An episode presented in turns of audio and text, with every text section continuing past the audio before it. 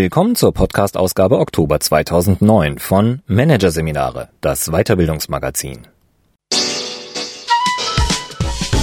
Dieser Podcast wird Ihnen präsentiert von Konkurrenzberater.de, systematische und professionelle Wettbewerbsanalyse für den Mittelstand. Der Konkurrenzberater hilft mit neuen Tools und systematischem Training für effektiveres Marketing und mehr Umsatz. Am Ende dieser Ausgabe hören Sie noch ein paar kurze Hinweise auf weitere Podcasts aus dem aktuellen Heft. Doch zunächst Management-Vordenker Jack Welch, der Profitmaximierer von Karl-Heinz Schwuchow. Er ist einer der erfolgreichsten amerikanischen Topmanager, aber auch einer der umstrittensten. John Francis Jack Welch. Die einen bewundern ihn als Wegbereiter des modernen Managements, andere verurteilen seine harte Hand und die gnadenlose Gewinnorientierung. Hier ein Kurzüberblick des Artikels. Frühe Prägung. Die Eltern verlangen Leistungswillen und fördern Wettbewerbsdenken. Die Chemie stimmt. Als Ingenieur fängt Welch bei General Electric an und steigt schnell auf. Am wichtigsten ist die Wettbewerbsfähigkeit. Welch baut das Traditionsunternehmen radikal um. Alles auf Gewinn. Der Shareholder Value steht für Welch im Mittelpunkt. Zuckerbrot und Peitsche. Höchstleister werden gefördert, Low Performer aussortiert. Und? Vom Management zum Medienstar. Seit seiner Pensionierung ist Welch in Online-Shows und Zeitschriften präsent. Wie kein anderer hat Jack Welch das Managementdenken und Handeln am Ende des 20. Jahrhunderts geprägt. Insbesondere in den USA, aber auch in vielen anderen westlichen Ländern. Von 1981 bis 2001 ist er Vorstandschef des Mischkonzerns General Electric, GE dessen Produktpalette sich von Glühbirnen über Flugzeugturbinen bis hin zu Kraftwerken und Finanzdienstleistungen erstreckt. Unter seiner Leitung wird GE zu einem Symbol für kontinuierliches Wachstum, exzellente Führung und rasant steigende Aktienkurse.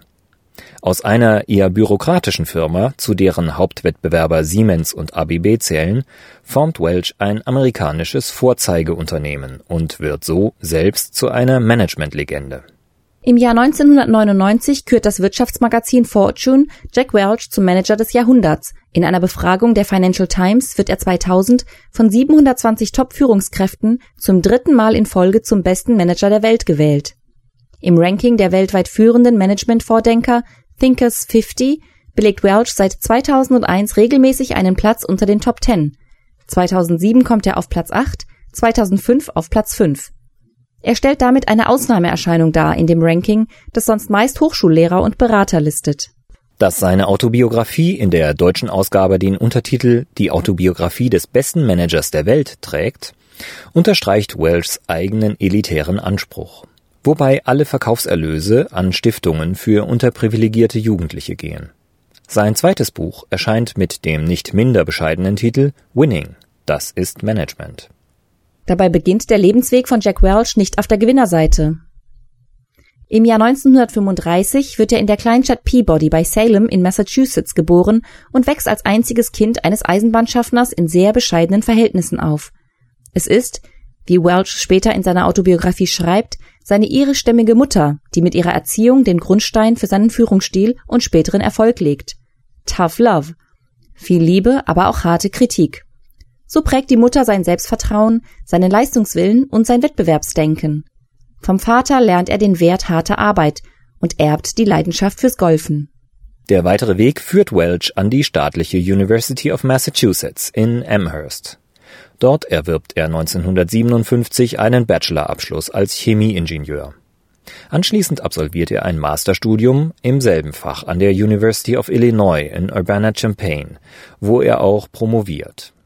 Nach dieser zielstrebigen, aber auch relativ eng angelegten Ausbildung fängt Jack Welch 1960 als Chemieingenieur im Kunststoffbereich bei General Electric an. Sein beruflicher Aufstieg verläuft ebenso zügig und geradlinig wie seine Ausbildung. Bereits mit 33 Jahren wird er zum General Manager befördert, mit 36 Jahren dann jüngster Vice President des Konzerns. Im Rahmen seiner Zuständigkeit für den Konsumgüter- und Dienstleistungsbereich legt Welch den Grundstein für den Erfolg der Finanzdienstleistungstochter GE Capital. Im Dezember 1980 wird er zum jüngsten CEO in der Geschichte des Unternehmens. Wie kein anderer Vorstandschef vor ihm hat Welch das 1890 von Thomas Alva Edison zur Verwertung seiner Patente gegründete Unternehmen General Electric umgestaltet.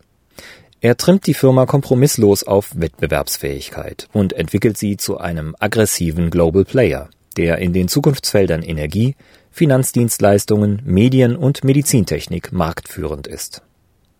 Unter seiner Leitung wächst das Unternehmen jährlich um fast 10 Prozent. Der Umsatz steigt von 27 Milliarden US-Dollar im Jahr 1981 auf 130 Milliarden US-Dollar im Jahr 2001. Jack Welch macht General Electric zur wertvollsten Firma der Welt und als Mischkonzern zu einer Ausnahmeerscheinung in einem durch Fokussierung auf Kernkompetenzen geprägten Zeitalter. Dass ihm zum Schluss seiner beruflichen Laufbahn die EU-Kommission die Übernahme des Wettbewerbers Honeywell untersagt, veranlasst Welch noch heute zu der Aussage, dass mit der europäischen Integration viele kleine Bürokratien von einer neuen riesigen abgelöst worden sind. Bürokratie geht für Welch stets mit einem Verlust an Freiheit einher, Freiheit, die man benötigt, um kreativ zu sein und Jobs zu schaffen. Die 15 Milliarden US-Dollar schwere Übernahme von Honeywell, die größte Akquisition in der US-Geschichte, sollte für Jack Welch der Schlusspunkt seiner Tätigkeit als CEO sein. Insgesamt hat er als Vorstandschef 408 Unternehmen verkauft und 993 Unternehmen gekauft. Immer unter der Maßgabe, dass Unternehmensbereiche, die vorgegebene Wachstums- und Renditeziele nicht erreichen, geschlossen oder verkauft werden, sofern die Probleme nicht innerhalb von maximal zwei Jahren gelöst werden können. Bestimmende Größen im Portfolio-Management sind für Welch Marktattraktivität und Wettbewerbsfähigkeit. Diese Dimensionen prägen auch die sogenannte GE-Matrix, die die Grundlage aller unternehmerischen Entscheidungen bildet. Die Matrix wurde 1971 von McKinsey für General Electric entwickelt. Als McKinsey bzw. Neuenfelder Matrix findet dieses Konzept auch breiten Eingang in die allgemeine Managementtheorie und Praxis. Durch sein Managementhandeln hat Jack Welch in entscheidendem Maße zur Verbreitung des Shareholder Value Gedankens beigetragen. Unternehmerische Entscheidungen richtet er ausschließlich an der Steigerung des Unternehmenswertes und damit am Nutzen der Aktionäre aus. Schnell wachsen in einer langsam wachsenden Wirtschaft, lautet sein Credo. Und die Entwicklung des Aktienkurses von General Electric bestätigt über viele Jahre sein Handeln. So erscheint es als wirkliche Kehrtwende, dass sich Jack Welch im März 2009 von dieser Maxime seines Handelns abwendet. Im Sinne eines erweiterten Stakeholder-Gedankens spricht er sich in einem Interview für eine stärkere Berücksichtigung von Mitarbeitern, Kunden und externen Interessengruppen aus. Vielleicht ist es auch die Antwort auf ein sich wandelndes Unternehmensumfeld und die daraus resultierenden Managementanforderungen des 21. Jahrhunderts, denen Welch damit Rechnung trägt. Neben dem Shareholder Value Ansatz verhilft Welch auch der Six Sigma Methode zu weltweiter Bekanntheit. Die Methode zur Prozessverbesserung wurde Mitte der 80er Jahre von Motorola entwickelt. 1996 führt Welch Six Sigma bei General Electric ein. Qualitätsziel ist die Reduzierung der Fehlerrate auf weniger als 3,4 Fehler pro Millionen Fehlermöglichkeiten, was einer statistischen Toleranzgrenze von maximal sechs Standardabweichungen vom Mittelwert entspricht. GE erzielt mit dieser Methode in fünf Jahren eine Ergebnissteigerung zwischen 7 und 10 Milliarden US-Dollar und löst eine weltweite Six Sigma-Bewegung aus. Während die Aktionäre ihn aufgrund der positiven Unternehmensentwicklung bejubeln, wird Jack Welch zum Feindbild der Gewerkschaften. Der Erfolg von General Electric geht, so deren einhellige Meinung, zu Lasten der Mitarbeiter. Obwohl das Unternehmen stets Gewinne schreibt, verringert sich die Zahl der weltweiten Mitarbeiter von 400.000 auf 300.000 und die Boulevardpresse bezeichnet Welch als den härtesten Boss Amerikas. In seinem Führungsstil eher unkonventionell und gegen jede Form von Bürokratie verfolgt Welch das Ziel, aus GE den aufregendsten Ort der Welt zu machen, um die wirklich guten Leute zu bekommen und zu halten. Für Investmentbanken, traditionell ein attraktiver Arbeitgeber für High Potentials, hat er dabei nicht viel über und bezeichnet deren Tätigkeit gerne als simples Cash-and-Carry-Geschäft.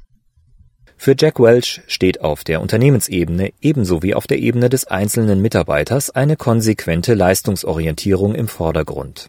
Dabei geht das von ihm initiierte Performance Management nachhaltig über die gängige Praxis in anderen Unternehmen hinaus. Es wird nicht nur jährlich die Leistung jedes Einzelnen beurteilt, jeder GE-Bereichsleiter muss vielmehr sein Managementteam in drei Kategorien einteilen. Das sogenannte Forced Ranking. Die von Welch aufgestellte 20-70-10-Regel besagt, dass die besten 20 Prozent der Mitarbeiter, also die Stars, mit Bonuszahlungen belohnt, die 70 Prozent in der Mitte bestmöglich gefördert und die schwächsten 10 Prozent, also die Zitronen, entlassen werden sollen. Die klare Leistungsorientierung und Differenzierung hat Welch Zeit seines Berufslebens geprägt und zu konsequentem Handeln veranlasst. So kündigt er 1961 nach seinem ersten Jahr bei GE seine Stelle, da er bei einem Einstiegsgehalt von jährlich 10.500 US-Dollar nur dieselbe Standardgehaltserhöhung von 1.000 US-Dollar bekommen hatte wie die anderen Kollegen in seinem Team auch. Nur die Tatsache, dass der Vorgesetzte seines Chefs hiervon erfährt, seine Gehaltserhöhung verdreifacht und ihm gleichzeitig größere Freiräume gibt, veranlasst Welch bei GE zu bleiben und seine neue Arbeitsstelle bei International Minerals and Chemicals nicht anzutreten. Der von Jack Welch geprägte Performance-Management-Ansatz findet nicht nur bei General Electric, sondern in unterschiedlichen Variationen in etwa einem Viertel aller amerikanischen Unternehmen Anwendung. Bei GE in Deutschland kann er aufgrund rechtlicher Restriktionen jedoch nicht umgesetzt werden. Zwar wird leistungsschwachen Mitarbeitern auch hier im Rahmen des Arbeitsrechts gekündigt, aber man verzichtet auf die in den USA üblichen Quotenvorgaben. Der Versuch der einstigen Siemens-Tochter Infineon, dem Vorbild GE zu folgen und im Jahr 2003 ein entsprechendes Konzept mit einer Quote von fünf Prozent in Deutschland umzusetzen, beschert zwar hohe mediale Präsenz, scheitert jedoch in der Praxis. Während Welch schwachen Mitarbeiter keine Perspektiven bei GE bietet, sieht er in guten Mitarbeitern die wichtigste Ressource für die Unternehmensentwicklung – er versteht sich, lange bevor der Begriff in Mode kommt, als oberster Talentmanager in der direkten Verantwortung für die 750 Top-Führungskräfte des Konzerns. Sein Credo für die Personalarbeit lautet größtmögliche Sorgfalt bei der Personalauswahl und optimale Bedingungen für die Besten. Durch gute Arbeitsbedingungen und ein hohes Maß an Eigenverantwortung schafft er eine Unternehmerkultur in einem Großkonzern. Auf dem firmeneigenen Schulungszentrum in Crotonville bei New York formt Welch das General Electric Leadership Development Center, das zum Vorbild für zahlreiche Corporate Universities in aller Welt wird. Wegweisend sind dabei sein eigenes Engagement als Wissensmultiplikator und die aktive Rolle, die Welch als Lehrender in Crotonville wahrnimmt. Neuland betritt Welch auch mit dem Workout-Konzept, ein funktions- und hierarchieübergreifender Ansatz für unternehmensweite Veränderungsprozesse. Im Kern handelt es sich dabei um ein Gruppenbrainstorming mit dem Ziel, die Arbeit der Mitarbeiter als kontinuierlichen Verbesserungsprozess zu gestalten. Eine auf das gesamte Unternehmen ausgedehnte, unermüdliche Suche nach besseren Methoden zur Bewältigung unserer Arbeit, formuliert Jack Welch. Schon früh propagiert Welch die Rolle der Führungskraft als Coach, Dabei sieht er es als wesentliche Führungsaufgabe an, zu den Mitarbeitern und den Kunden zu gehen und dafür zu sorgen, dass eine kreative, lebendige Atmosphäre entsteht, damit die Dinge in Gang kommen. Jeder Tag, den Sie in Ihrem Büro verbringen, ist ein verlorener Tag, konstatiert Welch in Anlehnung an einen Spruch von Charles Chaplin, der sagte, jeder Tag, an dem du nicht lächelst, ist ein verlorener Tag. Auch im Hinblick auf seine eigene Nachfolge setzt Welch seine Managementprinzipien um. So wird es zum medialen Ereignis, als im April 2001 Jeffrey Immelt in seine Fußstapfen als CEO von General Electric tritt. Für Welch sicherlich ein Abschied zur rechten Zeit, hat GE seither doch und nicht erst in der aktuellen Finanzkrise an Glanz verloren. Erstmals seit 1938 muss die Dividende gekürzt werden. Und im März 2009 verliert das Unternehmen nach mehr als 50 Jahren die höchste Bonitätsbewertung AAA. Der Grund die schlechten Aussichten der Finanzsparte GE Capital, die zu Welchs Zeiten stets die Ertragsperle des Konzerns war. Dem Marktwert von Welch selbst schadet diese Entwicklung nur wenig. Schon als CEO zählt Welch zu den absoluten Spitzenverdienern und erhält 2000 eine Gesamtvergütung von 122 Millionen US-Dollar.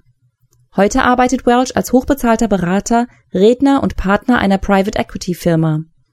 Gemeinsam mit seiner dritten Frau Susie Ehemalige Chefredakteurin der Harvard Business Review schreibt er als regelmäßiger Kolumnist in verschiedenen Wirtschaftszeitschriften, unter anderem in Business Week und Wirtschaftswoche.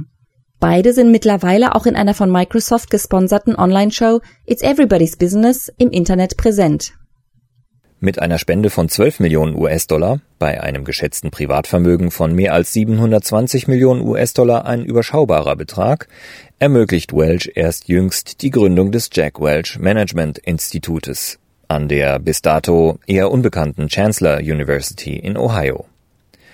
Das Institut wird ab Herbst 2009 ein auf Welchs Managementprinzipien basierendes Online-Studium zum MBA anbieten. Geleitet wird es von Noel Tichy, der für Welch bereits das GE Leadership Development Center aufbaute. Das Ziel laut Welch, Menschenleben und Organisationen zum Besseren zu verändern. Ob sich das System Welch auch ohne die Person Welch umsetzen lässt, bleibt abzuwarten.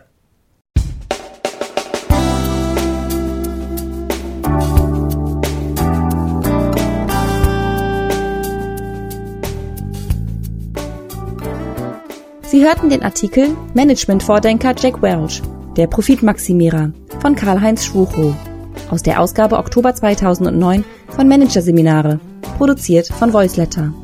Weitere Podcasts aus der aktuellen Ausgabe behandeln die Themen Trainingsthema Glück, Lebenszufriedenheit lernen und krisengerechte Personalentwicklung, Kompetenzen hausgemacht. Weitere interessante Inhalte finden Sie im Internet unter www.managerseminare.de.